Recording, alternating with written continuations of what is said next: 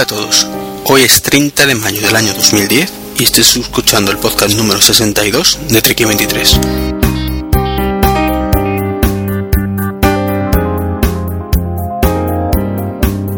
Muy buenas, después de un mes y medio largo de, desde el último podcast, el 61, que, bueno, más de un mes y medio, porque fue el día 11, al menos aquí tengo apuntado, el día 11 de, de abril, eh, un desastre porque ha pasado muchísimo tiempo, muchísimo más de lo que yo quería y esperaba. Mm, Pedro disculpas por este retraso, no haber podido indicarlo de ninguna manera, pero bueno, no ha podido ser.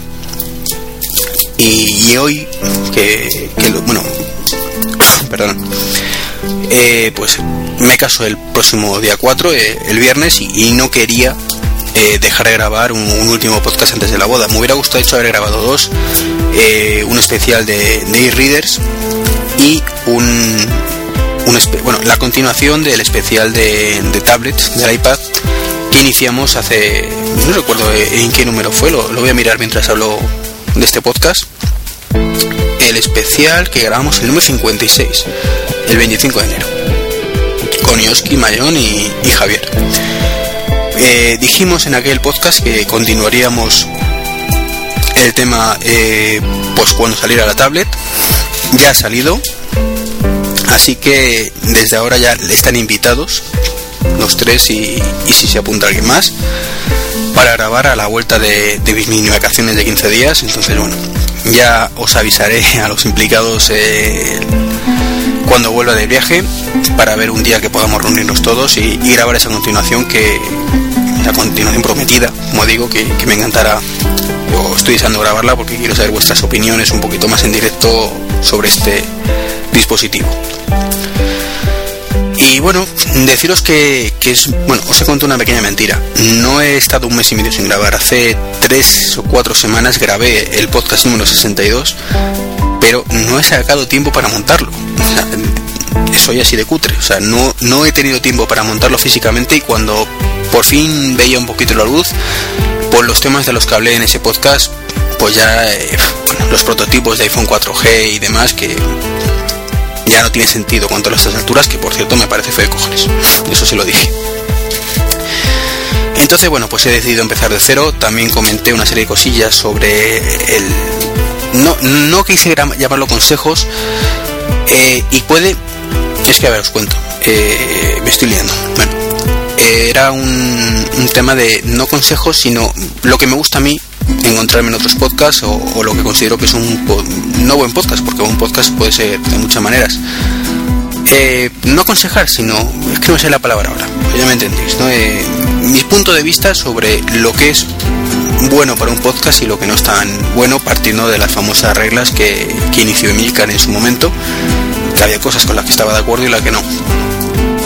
Eh, eso, si veo que no se alarga mucho este podcast, en la edición, que va a ser muy, muy escasita, eh, ya que no, no, hay tiempo físico para, para, hacer una edición como Dios manda en el sentido de dividirlo por capítulos y todo eso, me vais a perdonar que esta vez no haga eso. Y, mmm, como digo, si, me, si encuentro, si, si veo que no se alarga mucho este podcast, y se da la circunstancia de que encuentro ese archivo original, porque ahora os cuento la movida que he tenido, lo meto en el final teniendo en cuenta, pues se habla durante la duración y tal, teniendo en cuenta que fue grabado hace 3-4 semanas, ¿de acuerdo? Tampoco han variado mis opiniones demasiado desde entonces, pero bueno. Entonces, bueno, pues sin, sin entretenerme más, pues entramos en faena. Y entramos con, con una cosilla que me pareció ridículo, vamos.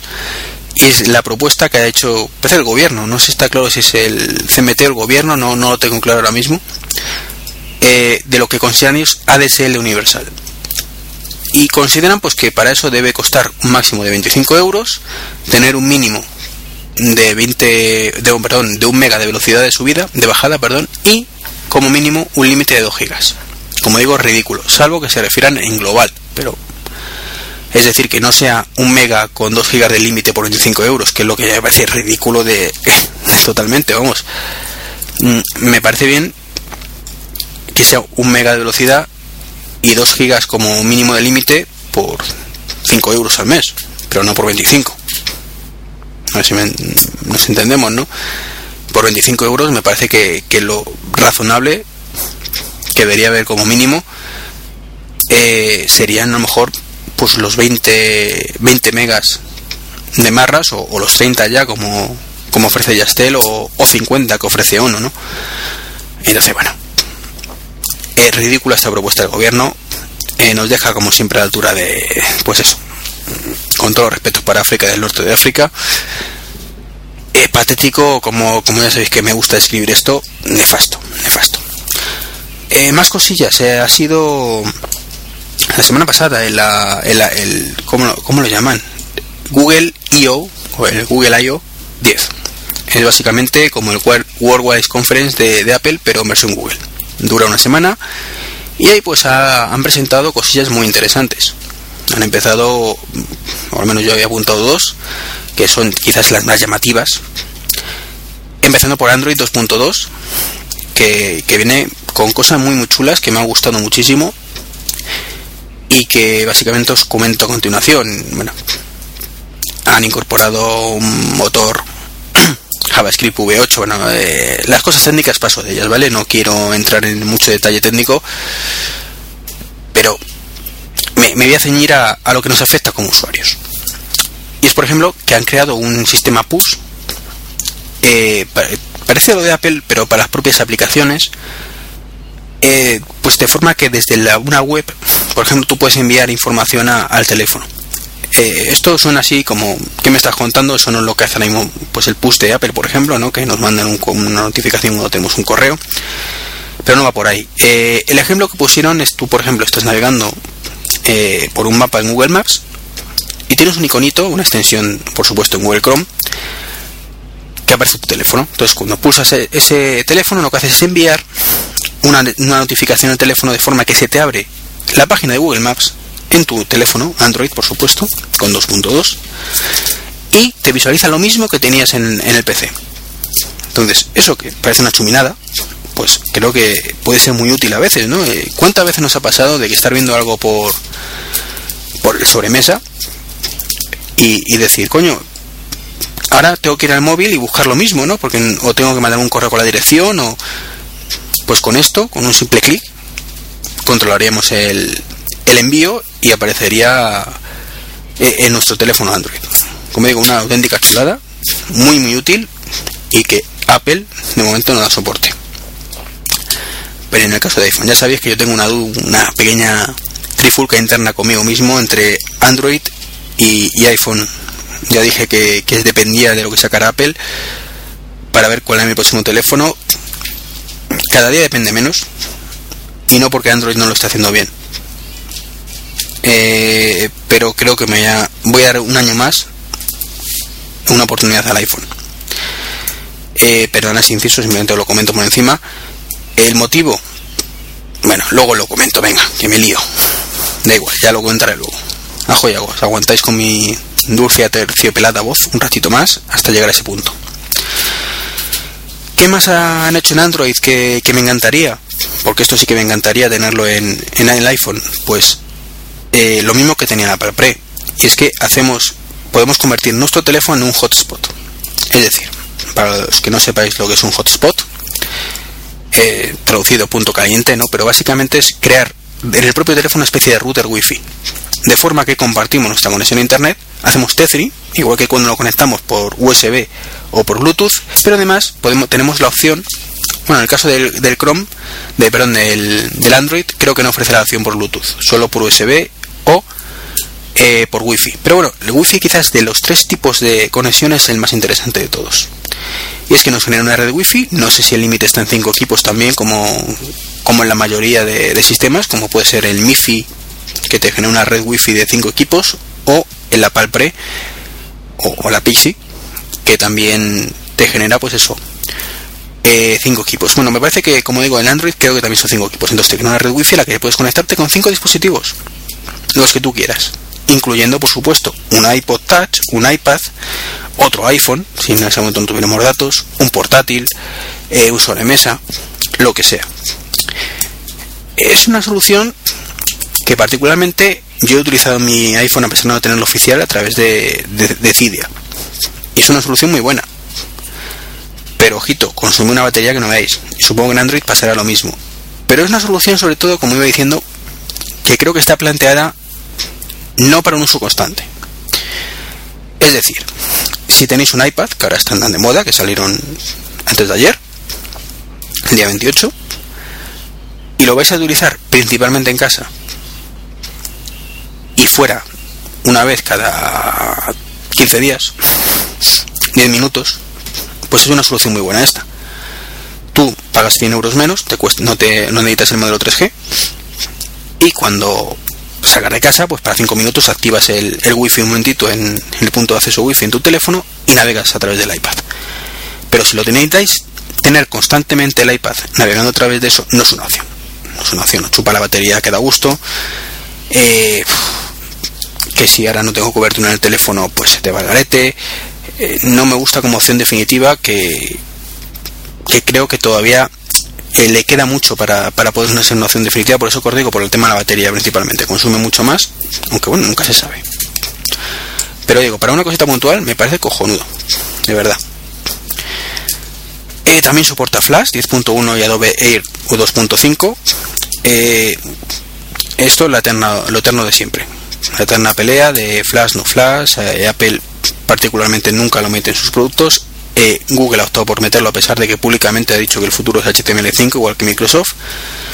Eh, supongo que será un poco para mm, desvincularse de, esta negativa de Apple y hacer un efecto llamada a los usuarios. Me parece hacer todo por su parte, creo que es lo ideal.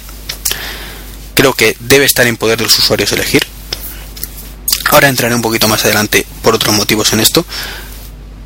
Mm, la única pega, perdón, es que lo han implementado un pelín mal, según he leído por ahí y visto en pruebas de testeo, y es que da problemas, cuelga el navegador y efectivamente puede desactivarlo. Algo que los usuarios de iPhone siempre hemos reclamado, es decir, por vamos, vamos a ver, si me parece estupendo que esto sea un come batería, que sea inestable, pero coño, déjame activarlo y desactivarlo a mí, ¿no? Esto Android creo que lo trae. ¿Qué es lo que ocurre? Que cuando lo desactivas no lo desactivas por completo, con lo que el navegador sigue, sigue inestable. Entonces ahí quizás es un bueno, es una beta y, supongo que esto en próximas versiones lo desarrollarán un poquito mejor. Y luego han añadido soporte para, para Change y cosas de estas, que está estupendo. Eh, y bueno, básicamente era... Ah, bueno, se me olvidaba. Actualización OTA para todas las aplicaciones. Tú puedes actualizar, auto-actualizar todas las aplicaciones directamente. Puedes mandarte música por streaming también una cosa súper chula, incluso de propio iTunes. Eso me ha gustado muchísimo. Tú tienes tu librería de iTunes y a través de, un servicio que compraron, que no recuerdo el nombre, bueno, pues eh, tienes un. convierte su servidor de iTunes en un servidor por internet, de manera que tú eh, estés donde estés con tu teléfono Android, siempre y cuando tengas cobertura, a ser posible 3G o Wi-Fi, escuchas tu música. Sin necesidad de tener tu librería ahí, eh, cojonudo. La verdad es que es una cosa que yo he hecho muchísimo de menos en iTunes hoy por hoy. Ya veremos cuando, cuando salga el producto de Apple en la World Wide Conference del día 7, que me la voy a perder. Estaré de viaje, entonces una lástima porque no podré ni hacer el podcast especial. Ya van dos, porque el del iPad tampoco pude hacerlo. Bueno, miento, el del iPad sí pude hacerlo. Llegué tarde, pero pude. El que no pudimos hacer fue el de, el de la presentación del iPhone S4. Eh, entonces, bueno, pues eh, ahí quizás eh, hay rumores que, pueden presentar el iTunes.com, bueno, servicio de streaming. De momento esto son rumores y, Google, lo Google no es un rumor. Es, está ahí y, bueno, está ahí. Y por supuesto, como digo, muy chulo. Y pues, ¿qué más? Ah, bueno, ahora admiten instalar aplicaciones en la tarjeta SD. Vale, una chuminadilla, pero que, que era raro que no, no estuviera habilitado de antes. Y bueno, he dicho antes que iba a hablaros de, lo principal que han presentado. Y aparte del Android 2.2, donde en la presentación hay una cosilla que no, que no me ha gustado mucho. pero aún así de vago. Y es el propio, el propio presentador. No sé, la tiene tomada y, no me gusta que. Igual que no me gustó que cuando Apple hace una presentación, por ejemplo, del, del Leopard, se ría un poco de la competencia, pues tampoco me gusta que utilicen Android 2.2 pues para un poquito meter pullitas de Apple. sean o no ciertas, que ahí no entraremos, pero no sé, vi como malicia, un poquito de malicia en el guy no sé qué este y, no me gustó, en plan burla y no, no. cuando son cosas objetivas no me importa y, se aprecia y se, se, valora, ¿no? Pero pullita de ese estilo, la saga quien las haga, con malicia sobre todo, pues no. Era como digo un tono de burla y no, no me gustó. Bueno, ¿qué es lo otro que ha presentado Google? Eh, o, principal, otra de las cosas principales, Google TV, con un planteamiento completamente diferente al, volvemos al ejemplo habitual de Apple TV o, bueno, la gente lo compara con Apple TV, pero no tiene nada que ver. Eh, yo particularmente, mi visión de cómo va esto es que el Apple TV es una muy mala competencia de, por ejemplo, XBMC para el Xbox original, o de Plex en un Mac o de el Western Digital Life, el cual no sé si comenté en un podcast anterior que tengo y que va estupendamente, ¿no? Y es ver contenidos del ordenador en la televisión. Eh, Google, o haciendo historia, Apple TV, hace eso, pero lo hace mal. De hecho, lo hace muy, muy mal. Ha llegado Google y ha hecho un planteamiento, yo creo que completamente diferente y no sé hasta qué punto más acertado. Y no tengo claro si Google soporta esto es habitual en el resto de, dispositivos. Pero se lo plantea como tú me conectas a mí la señal de antena y yo te digo programación. Te, si buscas algo te lo busco en YouTube. Y no me ha quedado claro eh, si, si también te busca en el ordenador o qué. Desde el punto de vista televisivo como tal, le da mil vueltas a los planteamientos anteriores. Hay una integración por fin total. Está muchísimo más integrado con la televisión como tal que, que los otros sistemas multimedia. Pero mm, no sé, como digo, no lo sé, no lo sé. Y eh, los vídeos que he visto tampoco son muy explicativos. Si eres capaz de eh, pasar de la televisión, por ejemplo, a tu disco duro del ordenador y verlo. Está basado mucho en el streaming desde internet. Tú puedes ver YouTube, eso sí está claro y, está por activa o por pasiva. Pero como digo, no sé hasta qué punto, eh, como digo, está mucho más integrado en la televisión, pero no sé si se integra con los sistemas actuales. Entonces, eh, como idea estupenda, hay de hecho, van a sacar modelos de televisión con ello integrado. Y Logitech, por ejemplo, pues te va a vender un aparatito a que tú conectas todo y ves todo a través suyo. Lo conectas a tu televisión habitual y no tienes que cambiar la televisión, por supuesto, para, disfrutar de, Android TV. Android TV no, Google TV. Entonces ya veremos si es un fracaso total, como ha pasado con Booth o, Wave, o por fin vuelve a tomar un buen camino. A mí lo que, me, lo que he visto me ha gustado mucho, pero me preocupa lo que no he visto. Y esto es lo principal que ha, pasado en, en el Google I.O. Más cosillas, bueno, para desarrolladores y cosas así, pues eh, pueden ser útiles, ¿no? Pero yo creo que para el público en general y, yo ya voy con retraso. Así que imagino que, los que estéis escuchando este podcast habréis escuchado otro mucho donde hablan muchísimo más distendido de todas estas cosas. Insisto, eh, hablo desde la información que tengo, que no es mucho tampoco, es lo que he leído en los foros, en la web, eh, foros no, perdón, en blogs y lo que he sacado de Google. Mientras que lo de Android me he tragado la presentación entera, que me gustó mucho, salvo por las pollitas del presentador. De la, parte de televisión no he visto nada. El vídeo explicativo de Google, no he encontrado la presentación como tal. Entonces, bueno, seguiremos informando. Y pasamos a otro temita de estos de ayer. Por fin consigo una noticia de, de ayer y es que Google, eh, ¿dónde va Simoncito? No, Skype, por fin para el teléfono iPhone con 3G. ¿Qué significa esto? Que por fin podremos hacer llamadas a través de la red 3G sin tener que tener, uy, perdona, se me ha caído un bolígrafo, tener que hacer un jailbreak al teléfono. Eh, en mi caso particular ya lo tenías, lo tenía jailbreakado, entonces he podido hacer llamadas por 3G, no está mal, pero bueno, ahora Skype anuncia pues que eh, a mejorar la calidad, eh, la señal siempre va a ser buena, eh, si no te va a avisar. Bueno, ha llegado la versión 2.0 y ahora llegamos a la parte un poquito rara, rara de, de lo que ha anunciado. Y es que dicen que va a ser gratis hasta mínimo agosto. Y ahora empezamos ya en elucubrar. ¿El qué va a ser gratis? ¿Las llamadas a un teléfono fijo a través del 3G? ¿Las llamadas a un teléfono móvil a través del 3G? ¿O las llamadas entre Skype a través del 3G? Si es únicamente las llamadas a fijo móviles y después nos cobran, estupendo. Estaríamos exactamente igual que estábamos hasta antes de ayer. Nada más que en vez de a través de Wi-Fi, lo hacemos a través de 3G. Pero si llamo yo otro Skype con 3G me van a cobrar, ¿por qué? Que alguien me explique por qué. Para eso es transparente. ¿Qué más te da que llame a través de 3G que llame a través de, de Wi-Fi? ¿Que tienes que optimizar más la señal? Bueno, como software que eres, es tu trabajo, ¿no? Eh, entonces, ahí si es lo primero, como digo, estupendo. Yo la verdad es que no lo he probado, lo tengo actualizado, pero no he ya probado a llamar. Mira, mirad, voy a voy a probar ahora. Voy a ver si puedo llamar desde 3G a mi casa.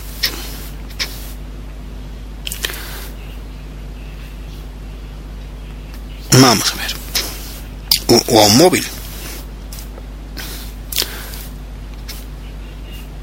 pues estoy voy a mandar primero a avisar al destinatario de que le voy a hacer la llamada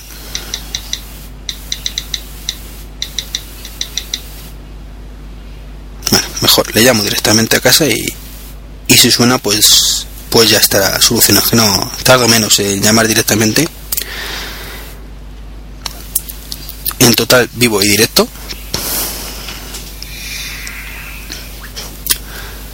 Entonces vamos a ver a quién podemos llamar como hemos dicho vamos a llamar a casa. Llamar.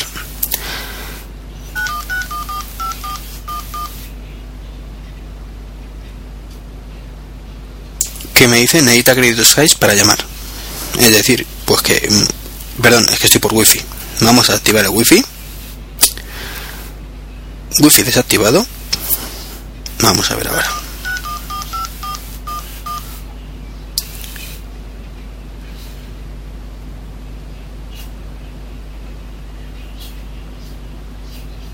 necesita crédito Skype para llamar.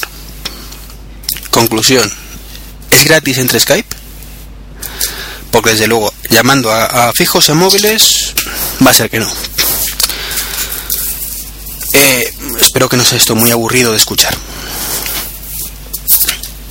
Estoy mojeado, porque además es la segunda vez, lo, puse ayer en Twitter, en muy poco tiempo, de hecho ha coincidido con el cambio de dueño, que, se, que ahora mismo no sé quién es, pero bueno, se vendió, eBay vendió Skype hace cosa de un mes o mes y medio, tal vez algo más, y lo quieren monetizar demasiado, y eso ya me huele mal. E inicialmente, como digo, eh, dijeron iban a dar soporte a partir de la próxima versión a multivideoconferencia, por supuesto en versión Windows, versión Mac algún día. Hasta cinco personas, si no recuerdo mal y que iba a ser gratis al principio y luego de pago. Entonces, de nuevo, bueno, de nuevo no, hay no hay lugar a dudas. Tú no puedes hacer videoconferencia con un teléfono normal. Tienes que ser con otro Skype. O sea, que lo pones de pago. Me huele muy mal lo que está haciendo Skype y, creo que toda la buena fama que está teniendo la va a perder en menos de un año como siga por esa por esa vía y la alternativa Google. Nos guste o no guste, no hay mucho más. Porque no creo que, Microsoft con su Messenger eh, vuelva a, ganar todos los adeptos perdidos, digámoslo así. Aunque bueno, nunca se sabe. Microsoft, que por cierto ha despedido o ha dejado que se vaya, el tío que, que, hizo el Courier, bueno, quería hacer el curry, no le dejaron. Y el tío que hizo la, la Xbox 360, me parece también la hizo, y, y el Zune. Así que el Tobalmer se ha cargado a, la única persona a lo mejor competente, en el buen sentido. No, no, la palabra no es competente. Es con iniciativas decentes en todo Microsoft. Porque el resto es más de lo mismo, mejorando lo presente, evidentemente. El único, llamémosle que el único que innova, o de los poquitos que, innovaba realmente Microsoft en los últimos años. Cada día lo veo más negro. Es que desde que Valmer está a la, cabeza es cuando yo empiezo a coger la auténtica tirria a, a Microsoft, o Microsoft. Y de hecho, la cagada del Vista fue la que hizo que me pasara Apple. Así que ellos mismos. Y bueno, antes de hablar del tema candente de la semana,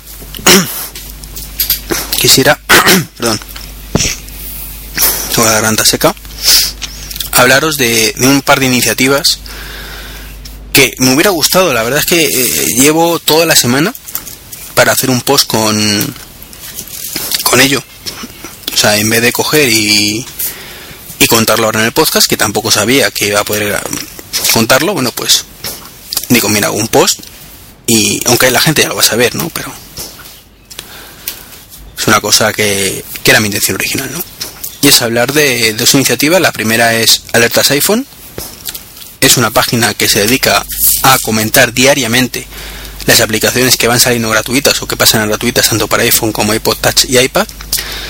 Y es una iniciativa por parte de Chento, este podcaster que hasta hace muy poquito estaba en Go Pony Go, eh, pues ha decidido tomar un, nueva, hacer una nueva iniciativa que se llama Alertas iPhone junto a Rosaliarte, arroba Rosaliarte en, en Twitter.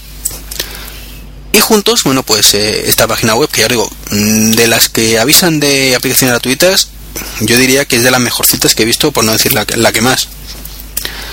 Eh, hacen 3-4 posts diarios como mínimo y, y han sido unas cuantas las que me he bajado aprovechando el, tirón de, o el aviso de, que nos han puesto en, en alertas iPhone estos, estos dos cracks. Entonces una página que, os recomiendo. Igual que os recomiendo otra que, es conocida por todo Tacito. Eh, ya hemos, le hemos tenido en este podcast, es sobradamente conocido por sus videotutoriales. Y ha tomado una iniciativa totalmente diferente a, lo habitual en estos casos y es eh, empezar a monetizar su trabajo. Una cosa que a priori puede sonar a uno como ala que morro, ¿no? No, ni mucho menos, se ha profesionalizado y es que es así, o sea, en este mundillo, por mucho que te guste hacer lo que haces, llega un momento en que te quita mucho tiempo de convivencia familiar, en su caso tiene una hija, y, tiene dos opciones. Sea, yo eso lo entiendo y lo, lo, comparto. Es, o, intento sacar algo, aunque sea un poquito, o, o, tengo que dejarlo porque es que me está robando tiempo de estar, en su caso, de estar con su hija. ¿no? Entonces tiene una suscripción anual a un precio bastante asequible, 25 euros creo que eran, no recuerdo la cifra, en plan oferta. O tienes una suscripción más barata, no serán 15 euros. Bueno, lo tenéis en su página web, en la parte premium está cito.tv, aunque para ello tenéis que estar ya eh, abonados. Y está haciendo unas como eh, los Apple Training Series que, están muy bien. El primero es, es iPhoto, está profundizando muchísimo. Entonces desde aquí pues todo el apoyo por supuesto del mundo. Eh, animaros a que os suscribáis. Es un trabajo Mm, ni mucho menos caro para lo que ofrece. Eh, evidentemente yo estoy suscrito, si no, no lo diría. Y, como digo, eh, un, un apoyo enorme para Rubén, que se lo merece. Por lo que ha comentado, está teniendo bastante más éxito del que esperaba, con lo cual me alegro muchísimo. Y si hay alguno que lo está dudando, animaros. Al menos la del primer año que tiene una pequeña oferta de lanzamiento que para daros de baja dentro de un año tenéis tiempo. Y aunque estemos en crisis, eh, pues ese dinero a lo, largo de un año pues no va a ningún lado. Y bueno, tras estas dos iniciativas, que, como digo, no era idea comentarlas en un podcast, pero bueno, aprovecho y, y lo he hecho. Y a la redundancia, os voy a comentar pues en la estrella de la semana que se llama iPad. Y tengo uno. Sí, me costó, como dije, sangre, sudor y lágrimas. Por suerte trabajo eh, a 5 minutos de un corte inglés y estaba como un campeón, me escapé. En vez de ir a tomar café, pues me escapé y compré el iPad. Estaba ahí de los primeros, nos dieron número después de una parafernalia y bueno, teóricamente daban 20 números, no sé si había 20 o 30 iPad, eh, y el mío el 18. Y conseguí el que iba a buscar. Iba a buscar el. Bueno, no, miento, no conseguí el que, iba a buscar. Iba a buscar el de 32 gigas. Con 3G. Pero no había. Solo había 16 y de 32 y de 64, tanto como 3G como con Wi-Fi. Eh, como me quería llevar el iPad de vacaciones, como digo, me di de viaje el próximo día 7, pues no me quedaba más remedio de cogerme el de 64. Y como ya iba avisado, pues me fui a por el de 64 con 3G y listo. Entonces, bueno, mm, por suerte conseguí que quería, porque era vital para mí que fuera tanto el 64 como con 3G. ¿Por qué 64? Pues porque no había 32, ¿vale? El 16 se me hubiera quedado muy pequeño. Yo con el iPhone de 16 GB lo llevaba hasta arriba. Con el 32 lo tengo según en qué momento entre un 60 y un 80%. Entiendo que las fotos en el iPod, en el iPad van a ocupar más que en el iPhone, ¿de acuerdo?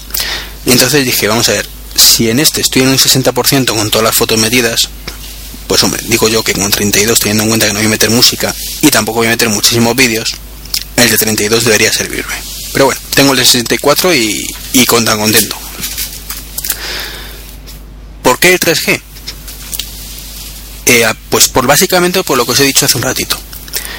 Si lo quisiera para estar en casa y sacarlo a pasear dos veces al mes, no. Para eso tengo mi, mi iPod, mi iPhone, perdón, le hago el jailbreak, le meto la aplicación esta para Hotspot y aquí paz y después gloria. Yo tan contento. Pero ¿qué pasa? Que yo lo quiero para utilizarlo en el trabajo. Y en mi trabajo no hay wifi. Es así de lamentable, pero no hay wifi. Y aunque lo hubiera, ahí está capado todo el tema de, Hotmail, está capado todo el tema de Gmail, eh, por supuesto Facebook, Twitter creo que funciona. Sí, porque Twitter me lo, bueno, me he conectado una vez y, sí funciona, pero cualquier día lo, lo, capan. Y diréis, vale tío, pero es que estás para currar, no estás para estas cosas. Totalmente cierto, no estoy para esas cosas. Pero yo eh, en mi correo de Gmail tengo muchas cosas importantes. Cosas que mm, sinceramente no me hace gracia no saber desde las 7 de la mañana o las 8 de la mañana que salgo de casa hasta las 7 de la tarde. Tengo el blog, tengo el este podcast, tengo la página web de Mundo Star Trek y hay veces que surgen cosas que requieren pues cierta operatividad inmediata. Eso en la parte personal, entre comillas, que mm, que de acuerdo que estoy el trabajo no tengo por qué utilizarlo, pero bueno, a fin de cuentas eh, la conexión 3G la voy a pagar yo, así que tampoco tampoco me voy a poner a, hacer mis labores, ¿no? Pero sí estar informado. Y luego está el Evernote. El Evernote que, aunque estoy luchando, negociando e intentando convencer que se imponga en la empresa, eh, está muy complicada la cosa.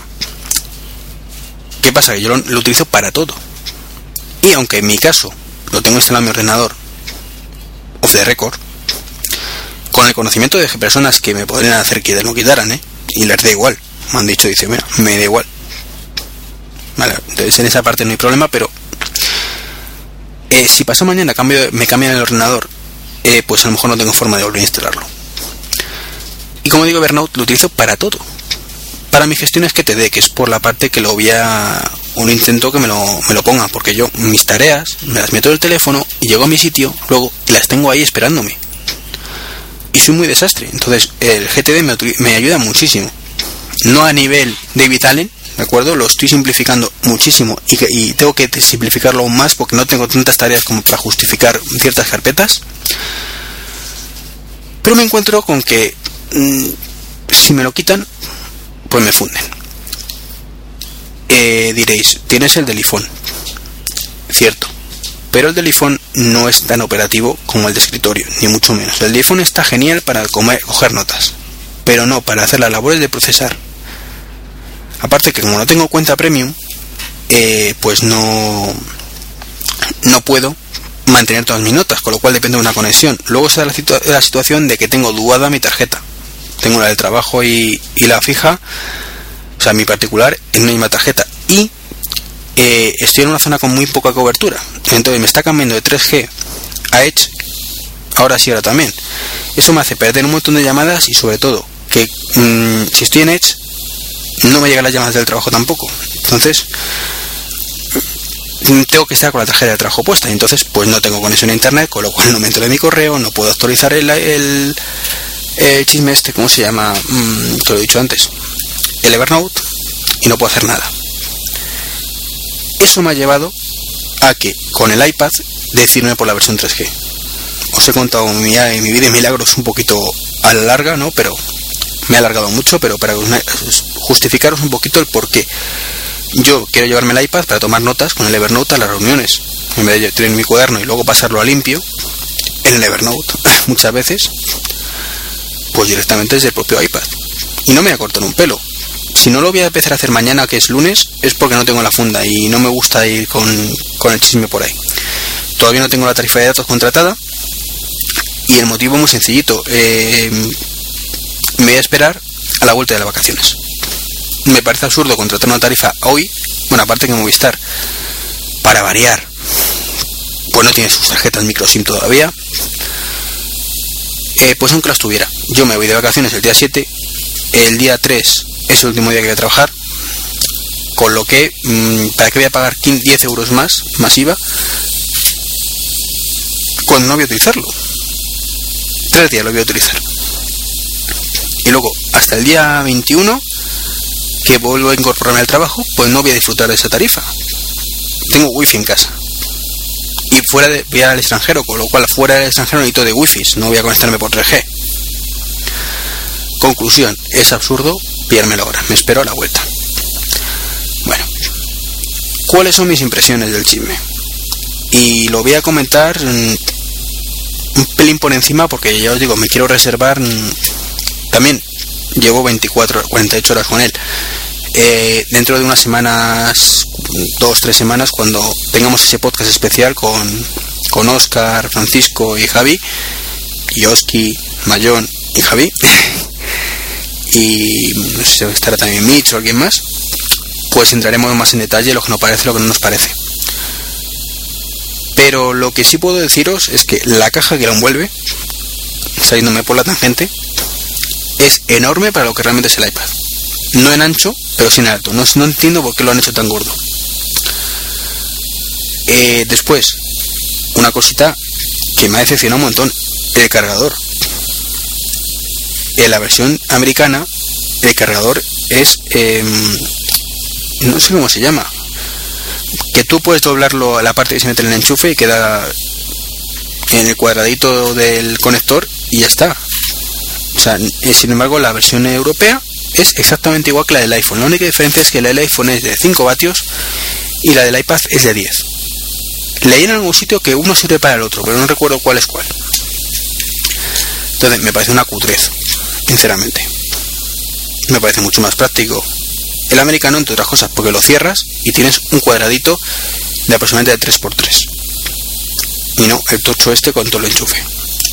Pero bueno, dejando eso de lado, eh, y la, los auténticos problemas. Tengo un mensajito. Mira, eh, tengo una un, un, mensaje de Twitter sugiriéndome que, que, fuera sin música de fondo. Y, y, en este caso, como os he dicho, el montaje va a ser eh, muy, muy escasito. Vamos, ponerle la carátula y si puedo la música inicial, si la encuentro y si no, no. Digo si la encuentro. Hoy se me ha olvidado comentar la movida que he tenido. Ahora la comento. Bueno, te voy a hacer caso. ¿De acuerdo? Lo estarás escuchando sin música. Es ffebrer, arroba ffebrer. Un saludito. Bueno, la movida que he tenido, y perdonan este inciso, estoy sin iMac. Estoy grabando ahora mismo desde el MacBook.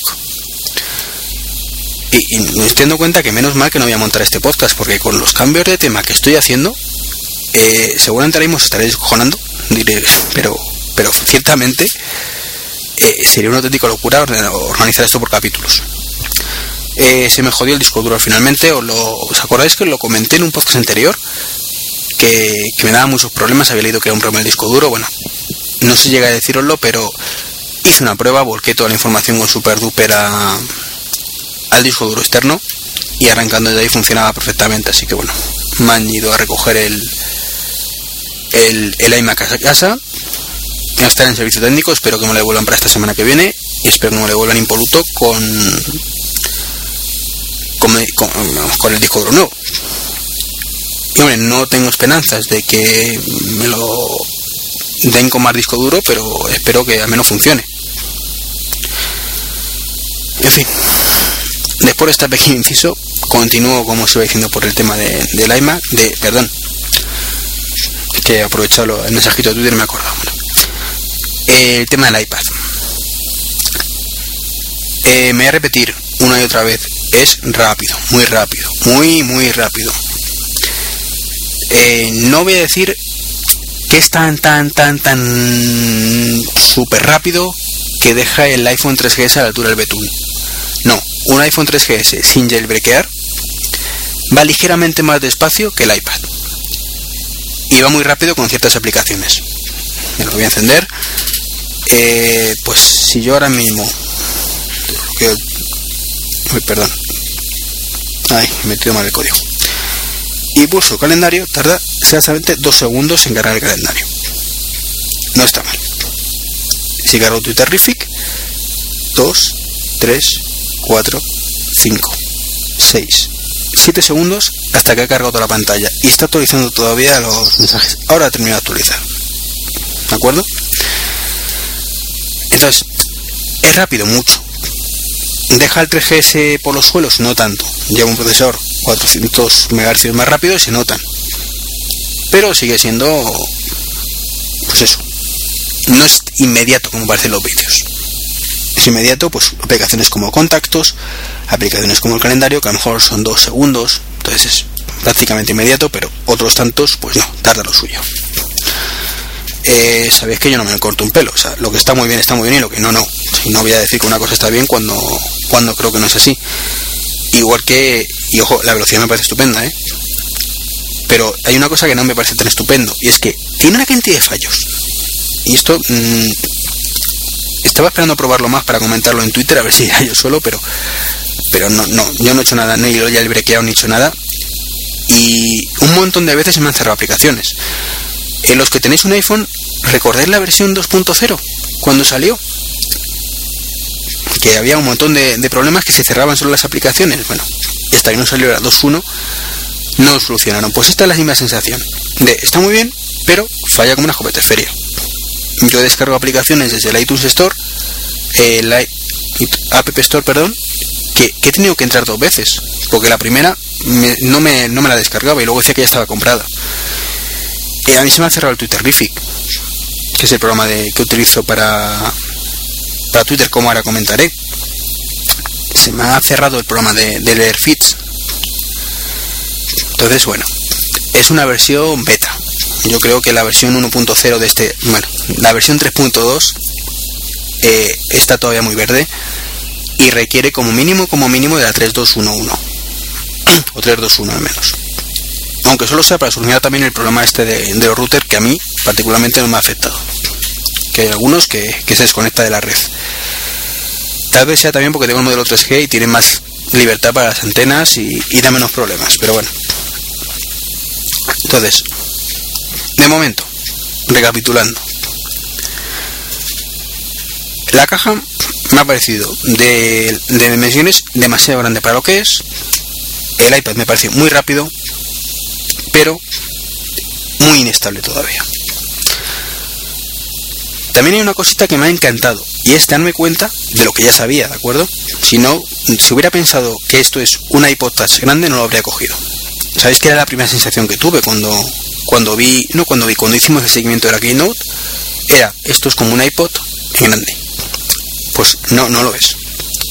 Y la mejor manera de ver que no lo es, es que ejecutes una aplicación mmm, para el iPhone o el iPod Touch en este chisme. La vas a ver en pequeñito. La pones a 2X. Eso es un iPod Touch grande. Y es una mierda. O sea, es desagradable a más no poder. Tengo unas cuantas así porque no me queda otra instalo Facebook, por ejemplo, que es así porque no me queda otra. No hay una versión de Facebook para el iPad. He instalado también así, pues a ver que mire. Eh, esta no. El Converbot, pues porque no me queda otra. Perdón. He instalado así el Skype, porque no me queda otra. El WhatsApp, porque no me queda otra. Y el Photoshop Mobile también porque no me queda otra. De momento son. Bueno, y el Monkey Island para probar, porque es lo mismo, no hay otra opción. Pero las que tengo otras opciones, he buscado la versión de iPad, o en caso de que sea universal estupendo, o he buscado alternativas. Como he dicho antes, yo para ver eh, Twitter utilizo Twitterific para el iPad. No utilizo Tweety, que sería el, el que utilizo en el iPhone. Particularmente. Es cuestión de gustos. Pero me parece que un iPod grande es una mierda. Eso lo digo. Entonces, conclusión número uno, que la habréis leído y escuchado en todos los sitios. Esto no es un iPod Touch en grande. Esto es un iPad. Un iPad que no tiene nada que ver, aunque parezca que lo es. Eh, como he dicho, las aplicaciones del iPhone son terribles. La pena es que hay poquísimas aplicaciones para el iPad todavía. O sea, para ciertas cosas me las he visto y deseado. Eh, ahora hablaré de cuáles tengo instaladas y por qué. Pero antes quiero hablar de una aplicación que, que es que no me esperaba que me gustara tanto. Y es la, parte de presentación de, fotos, como para hacer de marco digital. Los que me escuchasteis o escucháis este podcast habitualmente, sabéis que lo he comentado alguna vez. Estoy deseando que, hay, que Apple saque un marco de fotos digital. Lo quiero comprar porque yo sé que cuando lo saque yo voy a poder sincronizar por wifi eh, un álbum de fotos para tenerlo siempre en el, álbum, en el marco digital. Bien, eso es lo que yo dije en su momento. Es lo que esperaba y deseaba. Y pues yo vi que el iPad tenía un, modo presentación. Yo me esperaba pues que hubiera ese botón empezaran a salir todas las fotos que tenía el chisme en modo presentación aleatoria si quieres, pero todas las que tuviera. Eso dije, no lo quiero para nada, porque hay muchas fotos que yo no quiero que la gente pueda ver en la presentación. Resulta que no. Y ahí es lo que me ha encantado. Y es que en los ajustes tienes una opción en marco de fotos. Estoy viendo ahora mismo. Y te aparecen todos los álbumes que quieras. Bueno, miento. Tú puedes elegir todas las fotos, los álbumes, las caras o los eventos. Pulsas en álbumes o caras o eventos y te salen todo lo de ese tipo que tengas. Entonces, yo aquí tengo todos los álbumes que tengo en mi, en iPhone, perdón, en mi iPad, que son, yo tengo todas las fotos sincronizadas, ¿de acuerdo? Todas, todas, todas. Hay foto entera, lo tengo en mi iPad. Entonces, yo puedo elegir qué álbumes de fotos quiero que me haga en modo presentación. De forma que me crearé uno, o tengo un ratito, especial para el modo presentación. Me compraré el soporte, lo planto en el salón y señores, he aquí mi marco de fotos digital porque cuando esté en modo presentación mostrará única y exclusivamente esas fotos, no las que él quiera, sino las que yo le diga. Por supuesto, yo cuando quiera agregaré fotos a ese álbum y cuando sincronice el, iPad, actualización y punto. ¿Qué es lo que he hecho en falta? Que sea por wifi. Pero es otra pelea que no, no viene ahora a cuento y que esperemos que para la versión 5 Apple se digne a aportarla o para la 4 y, algo, porque está visto para la 4 ya me parece a mí que no. Entonces, bueno, esa ha sido la sorpresa positiva, aparte, por supuesto, de, que es una gozada, una, una técnica gozada de chisme. Eh, lo comparo además con el que, que, tengo un post escrito pendiente de poner cuatro fotos, o sea que es patético lo mío de verdad. Le he regalado a mi chica un, un marco de un marco no un, un e-reader un papire. Y es que no hay color señores. No hay color. Si queréis leer el papire la tinta electrónica es genial. Aunque os digo la interface es lo peor de lo peor de lo peor. Ahora si queréis algo más no hay color. En todos los sentidos. iPad vamos de cabeza. Aunque cuesta el triple. Solo lectura por supuesto un e-reader eh, bueno, os comento un poquito por encima las aplicaciones que estoy utilizando en estos dos días. Que además estoy viendo, usted, 50 minutos de grabación. señores, os quedáis sin la parte que os he dicho inicial del podcast anterior. Mm, tendría que buscar a ver si tengo además en este disco duro el, o la copia de, del, iMac y viéndolo ahora que es y todo el tema. No, os aguantáis. Os prometo que, en, algún podcast os lo pondré. Así que para acabar, ir acabando este, así que no se haga muy largo, una horita como mucho, os comento qué aplicaciones tengo. La primera, bueno, os voy a comentar. En la parte de abajo, en el dock, como digo yo, he puesto el mail. Eh, mejora muchísimo el del iPhone, ¿de acuerdo? Eh, no tiene bandeja común todavía, pero bueno, es mucho más manejable. Sí que sin poder archivar directamente en Gmail, aunque espero que la versión 4 lo, soporte, o la 4.2 cuando salga en octubre. Eh, eso sí, os lo digo, se echa de menos muchísimo la multitarea. Sin el iPod se echa de menos, aquí ni os cuento. Pero bueno, sabemos que en octubre la tendremos. Como digo, he puesto el calendario, que es una auténtica gozada. ¿Verdad? Aunque hay una cosa que he hecho en falta. Que es exactamente lo mismo que en el iPhone. Y es poder cambiar un calendario de color. Esa gilipollez. Yo tengo, por ejemplo, creo un evento nuevo y digo, ir a comprar esto. Y a lo mejor lo creo por error en el calendario del trabajo. Pues no hay huevos de cambiarlo al personal. Y si alguien lo sabe, por favor que me lo diga. No soy capaz de hacerlo en el iPhone y no soy capaz de hacerlo en el iPad. Y es una cosa que me quejaré hasta la saciedad que deberían poner ya. Dicho eso, la aplicación calendario una gozada. Safari, bueno, ¿qué voy a decir de Safari? Pues lo abro, pero vamos. Está muy bien, las páginas se ven muy muy bien y lo único que en falta es el flash de las narices. Lo he dicho antes, debería ser opcional. Opcional. Porque ahora mismo hay un montón de sitios que no tiene soporte HTML5. Que dentro de un año será la mitad de la mitad de los sitios que no lo tengan, de acuerdo. Que dentro de dos habrá el 99% en HTML5, de acuerdo. Pero es que el iPad lo tengo hoy. Hoy. Dentro de un año a lo mejor, y dentro de dos ni te cuento. Pero hoy, de momento estoy pagando yo como cliente, como usuario, el pato. De no poder navegar en condiciones y ver un puñetero vídeo. No pretendo, señores de Apple, ¿eh? que me den soporte completo. No pretendo poder jugar un juego en Flash, porque evidentemente no está preparado ese juego para tocarlo con los dedos. Ni quiero ni pretendo eso. No pretendo jugar al Facebook dentro de la aplicación de, Safari, aunque sería cojonudo. Aunque yo no juego al Facebook. Pretendo ver vídeos. Vídeos, solo con eso me conformo. Y eso no puedo disfrutar de la web por culpa de que no me da ese soporte. Entonces, en el iPhone es un putadón, del 15, bien gordito, pero no deja de ser un teléfono.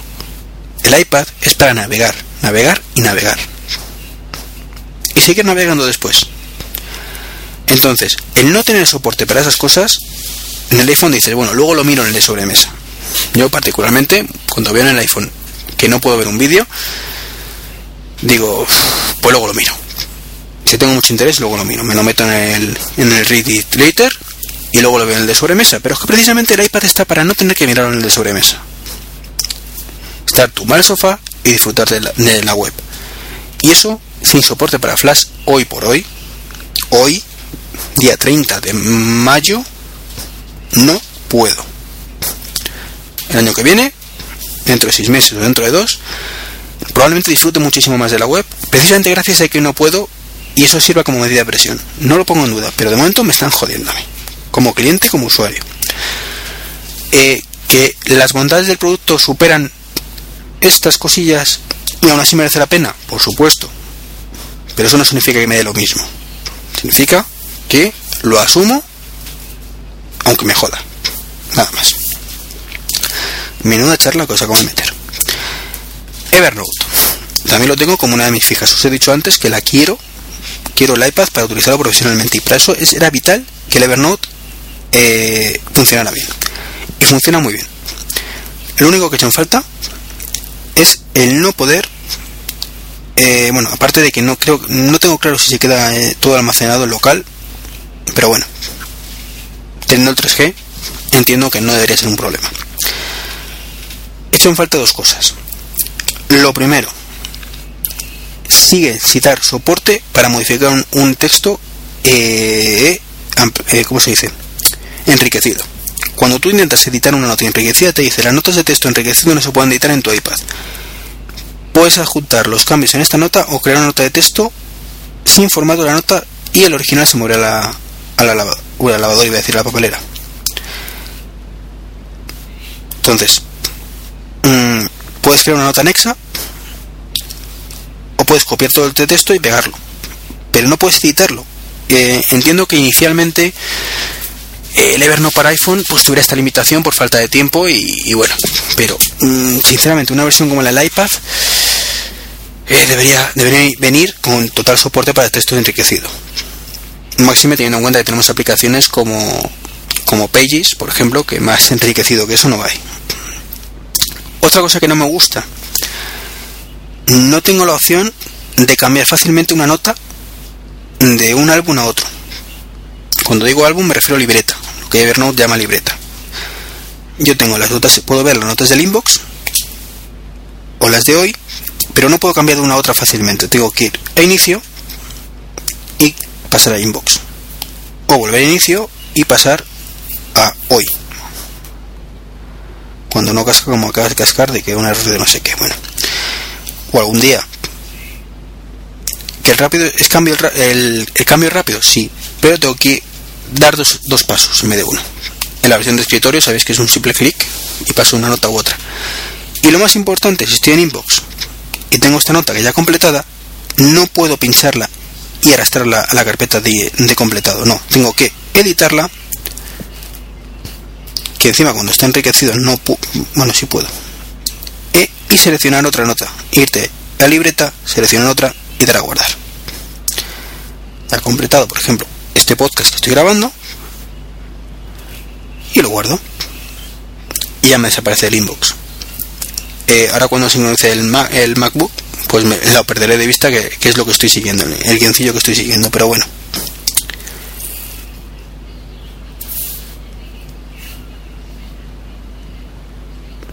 estaba mirando es que por suerte lo deja en pantalla ahora me he ido ya completado donde estoy ya lo tengo visible en el iPad, así que no, hay ningún problema aunque me desaparezca del MacBook. El resto me gusta muchísimo, como he dicho, o sea, sobre todo además en... Me he acostumbrado a ver todo en, versión diagonal, o sea, en horizontal, perdón. En diagonal no es lo mismo. Yo casi lo tengo casi siempre fijo en, en formato horizontal, como digo, la tableta en general. Más cositas que tengo, los contactos. Os he dicho, la quiero para eh, utilizarlo como, eh, como apoyo a mi vida laboral. Para eso es imprescindible en mi caso dos cosas, bueno, tres. El Evernote, eso he explicado antes por qué. La agenda, yo aquí tengo que poder eh, ver un teléfono rápidamente de una persona. Para que os hagáis una idea, para sustituir esto, yo lo que hacía hasta, hasta el viernes en el trabajo es tener una abierta una ventana del navegador con MobileMe MobileMe, que quieres que os diga, abrirlo es un coñazo. Para mí particularmente me parece un coñazo abrirlo. ¿Qué pasa? Que tengo que tener algo abierto que me permita modificarlo y que se me refleje en el teléfono. Me gusta tener todo sincronizado, lo he dicho muchas veces. Ahora puedo directamente tenerlo abierto en el iPad, conectado por 3G y ver la agenda en todo momento. Sabéis que consultar un teléfono en el iPhone es un coñazo si no hay nada en ese momento, pues sacas el teléfono, pulsas en el botón, te vas a contactos, buscas el nombre en el iPad. Enciendos, no tengo que buscarlo, lo tengo muchísimo más a mano. Bueno, la aplicación de fotos, que como me ha gustado, pues la he puesto ahí. En la, en la parte de en la parte baja. Luego, ¿qué más tengo? Para el Twitter, Twitterific. Como os he dicho antes, se abre en 7-8 segundos tarda un poquito, pero es una auténtica churada la interface. Eh, te divide en dos la pantalla. A la izquierda tenemos los tweets, las menciones, los mensajes, tus favoritos y lo más importante, tus listas. ¿De acuerdo? Eh, yo hasta hoy, hasta hoy, tomaros el hoy en sentido literal, no utilizaba las listas para nada. Me creé inicialmente una lista de podcaster y luego me suscribí a dos más de unos compañeros, completamente cortador y de Ángel Rosique, que tenían de, en el primer caso de oyentes y en el segundo de podcaster, y no las utilicé nunca. De hecho, mi lista de podcaster tenía cuatro. ¿Por qué? Pues muy sencillo, porque eh, el cliente que yo utilizaba para el iPhone y que utilizo es Tweety y el soporte que da para listas no me, no me gusta. O sea, yo estoy viendo una cosa y no tengo acceso a la lista rápidamente. Me tengo que ir a mi perfil, buscar las listas y en ese momento las veo. No es operativo para mí eso. Y directamente la versión de escritorio ni tiene soporte para listas. Con lo que, mm, para que yo ponerme a ordenar una cosa que de momento no puedo utilizar. En el iPad, gracias a Twitterific, sí tengo acceso directamente a las listas. Yo puedo ver todos mis tweets, puedo ver todas mis menciones, o puedo irme a mi carpetita o mi lista de podcasters, la cual, dicho sea de paso, he actualizado esta mañana de prisa corriendo, así que si me dejo alguno fuera, pues ya lo meteré. Limitaciones que veo a Twitterific, mm, que le faltan funciones, funciones que espero que vengan en próximas versiones. La, la que más ha hecho en falta por ahora es que yo no puedo pinchar un contacto y arrastrarlo de ninguna manera, ni con dos dedos, ni de ninguna manera, a otra lista. Es decir, yo tengo, por ejemplo, veo todos tweets y veo a Manuel, por ejemplo, desde boxes. Digo, anda, no, no le tengo mi lista de podcasters. No puedo meterle.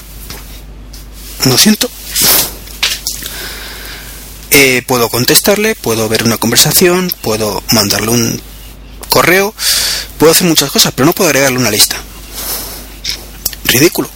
Sí, pero es una limitación que está ahí. De hecho, para mí es la principal limitación. Y bueno, que la versión gratuita no permite múltiples cuentas. Pero bueno, tengo dos normalmente, pero utilizo básicamente una, que es esta, una de la otra que tengo del mundo de Star Trek, puedo prescindir de ella entre comillas, no hay tanto uso.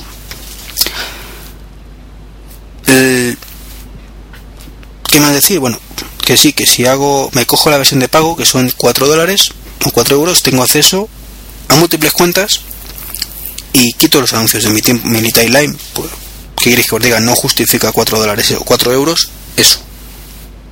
Debería tener muchas más cosas que no tiene. Pero bueno, como digo, de momento mi cliente de Twitter para el iPad favorito. Donde sí me he encontrado técnicos problemas, porque en Twitter hay dos o tres, mejores o peores, que están ahí. Es para el tema de feeds. Y es que eh, no existe una versión, por ejemplo, yo en el iPhone tengo el... No me sale el nombre ahora, a, lo voy a abrir y lo miro. Eh, ¿Cómo se llama? Mobile RSS creo que era. Sí, perdón, es que no me ha venido la memoria seguro lo mira. El Mobile RSS no existe para el iPad. Eh, ni gratuito ni de pago. Así que he tenido que tirar de, de Feeder RSS. Y es que, como he dicho antes, hay poquísimas aplicaciones para el iPad. Eh, este feeder pues se sincroniza mm, con Google Reader. Eh, la sincronización es bastante buena. La velocidad de la misma no tanto. La interface me gusta. Para que me engañen. No es ninguna maravilla, pero me gusta. Tiene algunos bugs. Tú cuando ves un, un, un feed lo abres en pantalla completa. Si quieres ver un vídeo en YouTube a pantalla completa de ese feed, lo mete debajo, tienes que cerrar la noticia y luego no hay forma de recuperarla, tienes que volver a buscarla. Entonces, bueno, son bugs que, ocurren y no le voy a dar una vuelta, ¿no? Pero hay una cosa que no me gusta, por ejemplo, y es una limitación que trae, no puedes ver los lo que tienes compartido con otros pues lo, en la parte cómo se llama esto ahí no me sale el nombre de ahí, de Google Reader pues sabéis que podéis seguir a otras personas Aquí no aparece la gente a la que tú sigues. Tú puedes compartir, pero no ves los tengo compartidos. Eso llamémoslo defectillo leve. Pero lo que no es tan leve es que yo tengo una carpeta para Apple, pulso en Apple y no es capaz de abrirme todos los feeds que tengo pendientes de leer en Apple. Me aparecen los últimos abiertos. Entonces me aparece a la izquierda todo mi listado de feeds por orden alfabético y como en Apple tengo pues fácilmente ciento y pico pues tengo que ir uno por uno pulsando para eh, los que tienen un numerito por ejemplo Apple Esfera tengo uno sin tengo que pulsar en Apple Esfera en ese momento me abre el feed de Apple Esfera sincroniza el feed de Apple Esfera y me lo me carga los feeds. Que encima me muestra todos. Y si quiero leer, ver solo los que tengo leer, tengo que decirlo específicamente. Pero lo peor es que ni no me guarda esa configuración, porque si me voy ahora de nuevo a Apple Esfera, o sea, salgo de Apple Esfera, perdón, y me voy a alertas iPhone, se me ha cerrado la aplicación. ¿Veis? Eh, iBooks. Y otra vez, tengo que volver otra vez a arreglarla. Se loguea. Me tengo que ir otra vez. Apple, cuando me deje, está sincronizando la lista general. Me voy a Apple. Me voy a Apple Esfera y me encuentro otra vez que tengo todos. Tengo que volver a decir, sí leer, y me aparecen dos. Y como no tengo más a la vista, tengo que bajar por la lista hasta que me encuentro mucho más abajo, pues que yo qué sé, pues no tengo más. Que Diario Maquero, por ejemplo, o el blog de Serantes, pues tiene uno. Y pulsos, actualizar en ese momento el feed. Bueno, esto no ocurre con Mobile RSS, donde sincroniza, tú puedes ver solo los que tienes pendientes de leer. Si yo pulso en Apple, pues igual que ocurre con, con el Reader, con el Google Reader me salen todos los feeds pendientes de leer de Apple en general y aquí no. Bueno, eh, como digo, el Fiddler está muy bien físicamente, pero para ir tirando. ¿Qué más cositas tengo? Evidentemente la, función de iPod. Se parece mucho a iTunes. De hecho, este me llevó a unos cuantos errores el, primer día. Y es que cuando quería ir a, a, ver lo que tenía en el, en el iPod, pues sin querer pulsaba en iTunes iTunes en, el iPad me lleva iTunes Store. No es en el iTunes como para escuchar música como, como ocurre en, en el Mac. Entonces, quizás aquí el error es que deberían llamarlo iTunes Store, no iTunes. Pero bueno. Y en vez de iPod, iTunes, por ejemplo. O iPod está bien, pero. Fallitos que veo esto. Si yo, por ejemplo, eh, veo un podcast que es un vídeo, cuando vuelvo atrás, voy a poner por ejemplo uno que estoy viendo ahora que es el de Tacito Premium. Estoy haciendo una publicidad aquí. ¿ves? si doy ok no me vuelve al apartado de podcast sino me vuelve al apartado de vídeos. O sea eh, me lo toma como un vídeo. Y mm, cuando me salgo, pues me aparecen todos los vídeos que tengo, pero no quiero ahora ver un vídeo, quiero escuchar un podcast y no tengo forma, tengo que volver a irme al menú, o sea, pulsar Home, me aparece el dashboard con todos sus iconitos y otra vez tengo que pulsar en iPod para volver otra vez donde estaba. Entonces me parece un bug, un bug importante que está ahí. No grave, pero está ahí. No es el fin del mundo, evidentemente, pero si estoy viendo un podcast, eh, quiero pasar a otro, pues no quiero que me lo lleve a la sección de vídeos, aunque sean vídeos también. Quiero evidentemente continuar con mis podcasts. ¿Qué más tengo por aquí? Y me estoy pasando de la raya en duración. Pues tengo Facebook. Como no existe versión para el iPad, ¿qué he tenido que hacer? Versión iPhone. Que, es una cachondada, porque aunque lo ponga a pantalla completa, que os he dicho antes que era súper cutre, hasta el teclado es simplemente una emulación del del iPhone, no es el mismo teclado del iPad, sino el del iPhone ampliado. Si yo eh, doy ahora a los tres cuadraditos, hay una parte que es el menú principal de la, versión de, Facebook, que no está en, en horizontal. Entonces tengo que estar cambiando de uno a otro. Bueno, pues vale. No es grave, para contestar cuatro cosas en Facebook me vale. Eh, luego está notas, que bueno, una de notas teniendo Evernote no lo utilizo para nada. Lo tengo en la pantalla principal ahora, pues por tener en la gula. Los mapas están muy chulos, es una auténtica gozada, la habréis escuchado, leído en muchísimos sitios. Mm, particularmente me gusta mucho, como digo. No estaba viendo un mapa no sé muy bien dónde qué, mapa tengo abierto. Que veo como un parking y, no recuerdo no sé. No sé si esto es Móstoles o en Madrid. Ah, pues históricamente, ah, sí, ya, me localizo. Vale, se Móstoles. eh, pues tienes una visión global, pues como en un PC. Un, un sobremesa. El multitouch impresionante lo bien que va. Es otro de los motivos porque le voy a dar una oportunidad más este año al iPhone. No sé si cambiarme a 4G o no, casi seguro que sí, pero depende de lo que traiga. Si trae la videoconferencia, más potencia, más todo, pues lo haré. El mapas, bueno, como iba diciendo, el multitud increíble. Hay veces que no carga algunas zonas del mapa, pero bueno, otro bug para, para la petaca. Eh, vídeos, pues está muy bien para ver todas las películas, pero os lo digo sinceramente, me parece una chorrada, os lo digo de verdad, que hayan diferenciado vídeos y iPod. Precisamente los vídeos deberían ser una parte más del iPod, igual que ocurre en iTunes. Tú no separas como dos aplicaciones diferentes. ¿Por qué aquí sí? That's the question. ¿Por qué me separas aquí? iPod con vídeos. El que lo sepa que responda. Venga. YouTube está muy chula. Para que vamos a engañarnos. Tienes tus favoritos, donde por supuesto tengo el Google I.O. de Android.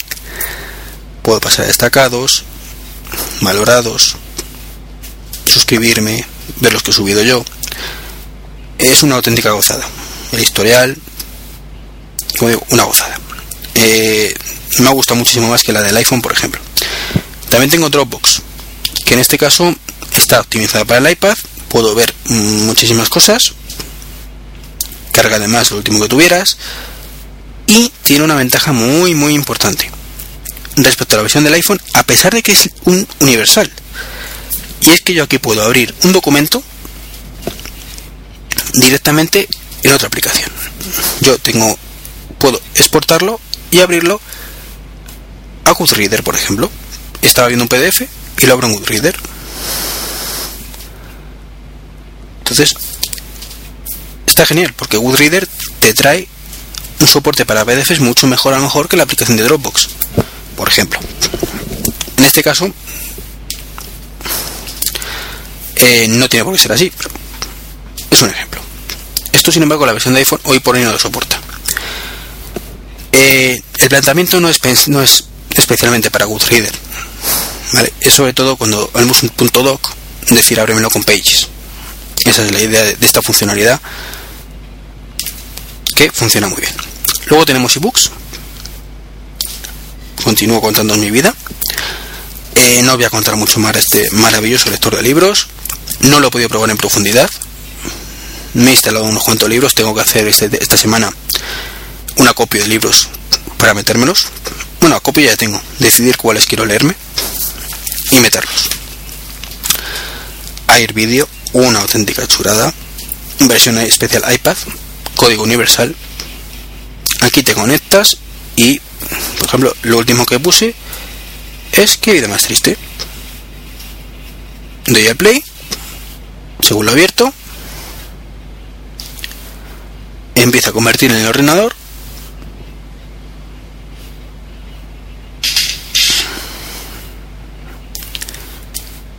ya lo tenéis. Y no, no sé qué le pasa, está el orden saturado. Una mala, una mala demo ahora mismo. Pero bueno, no, no es grave. Eh, muy recomendable la aplicación. Para coña, para ver cualquier vídeo que tengáis en, en el ordenador, lo convierte en online o en vivo al formato iPad o eh, como es universal el formato iPod también. Y funciona por 3G una cosa muy importante. Luego me instaló Goodreader. Eh, he leído maravillas de este, de este software en su versión especialmente para para el iPhone, para el PDFs. En el iPhone la verdad es que no sé si estará instalado o no, porque lo instalé, creo que es universal, pero bueno. El que por ejemplo se me ha instalado es el feeder y como en el iPhone no me gusta, no me gusta el iPad, pues pero no hay otra cosa, pues lo voy a borrar del iPhone. De momento no, se me ha instalado el, el Reader, son versiones independientes, no es universal, a pesar de que es de pago.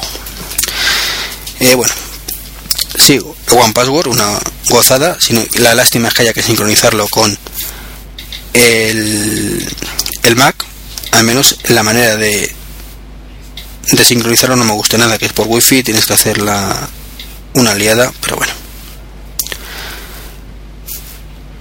sincronizas de vez en cuando y ya está. Pasa como la versión de, del iPhone, en este caso es universal. Y, y gráficamente me gusta mucho, pero me gustaría mucho más si, si fuera no hubiera fuera online. De hecho, lo dije en el en la review del, del One Password, lo ideal sería que se conectara directamente o que sincronizara incluso a través de, Dropbox, igual que sincroniza los ordenadores, que esto se conectara a Dropbox y sincronizara. Bueno, de momento la sincronización únicamente lo hace a través de, de Wi-Fi. Pero bueno. Quick Office.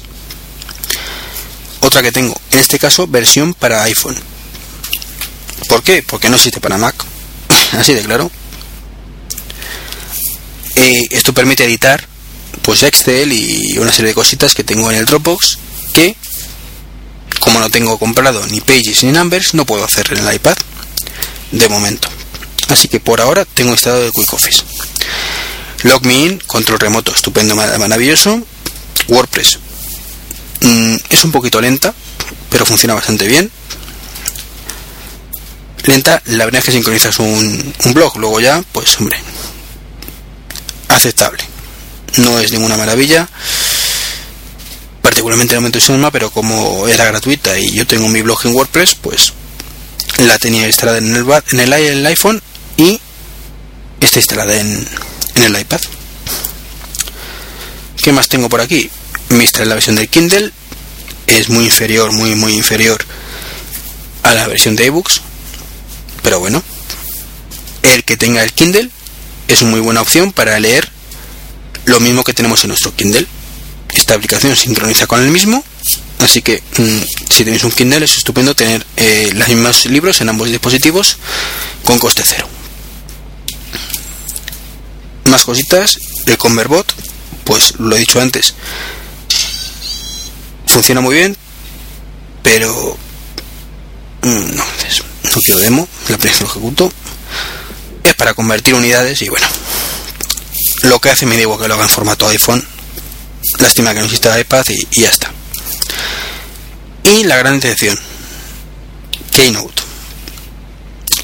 Es una gozada, pero es incompatible hasta decir basta con la versión de escritorio. Y digo yo, ¿de qué me sirve a mí tener un Keynote estupendo de la muerte en el iPad sí, mm, no puedo editar lo que tengo en el escritorio porque la mitad de las cosas me las hace trizas. Elimina animaciones, fuentes, me transforma cosas que no son iguales, en fin. Eh, una gran decepción que por mí que me devuelvan el dinero hasta no lo hagan 100% compatible. ¿Qué más tengo por aquí? Skype 2.0, he dicho antes, versión que es capaz de llamadas por 3G.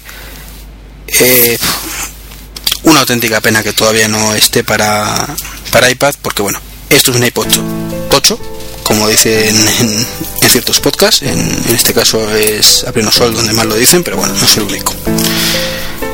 Es un iPod Touch grande y bueno, pues para chatear dos minutos, pues puede valer, pero vamos, no es lo, lo ideal. Y bueno, tengo algunos juegos que.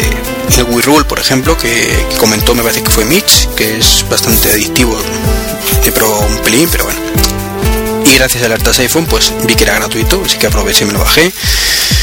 Y poco más. Llevo ya una hora y casi 20 minutos. Me estoy enrollando muchísimo, no quiero aburriros. Esas son mis primeras impresiones de, de algunas aplicaciones que tengo para el iPad. Eh, en fin, con eso termino. Ya nos veremos dentro de dos semanas, tres semanas largas. Cuando vuelva del viaje, si no me voy a otro que estamos dudando, grabaré otro podcast. Ya estando de vacaciones en casa, digo yo que sacaré tiempo. Y hasta entonces, bueno, esperemos que evidentemente no vuelva a estar un mes y medio sin grabar. Eh, desearos toda la suerte del mundo para los que sigáis el, la keynote del día 7. Espero poder, descargármela por wifi en algún sitio durante el viaje. Y si no, pues lo veré a la vuelta. Eh, un abrazo, pasarlo bien. Para contactar trek23.com, correo electrónico trek23.me.com o gmail.com. Y ya está. en Twitter Trek23, un saludito y hasta pronto. Adiós.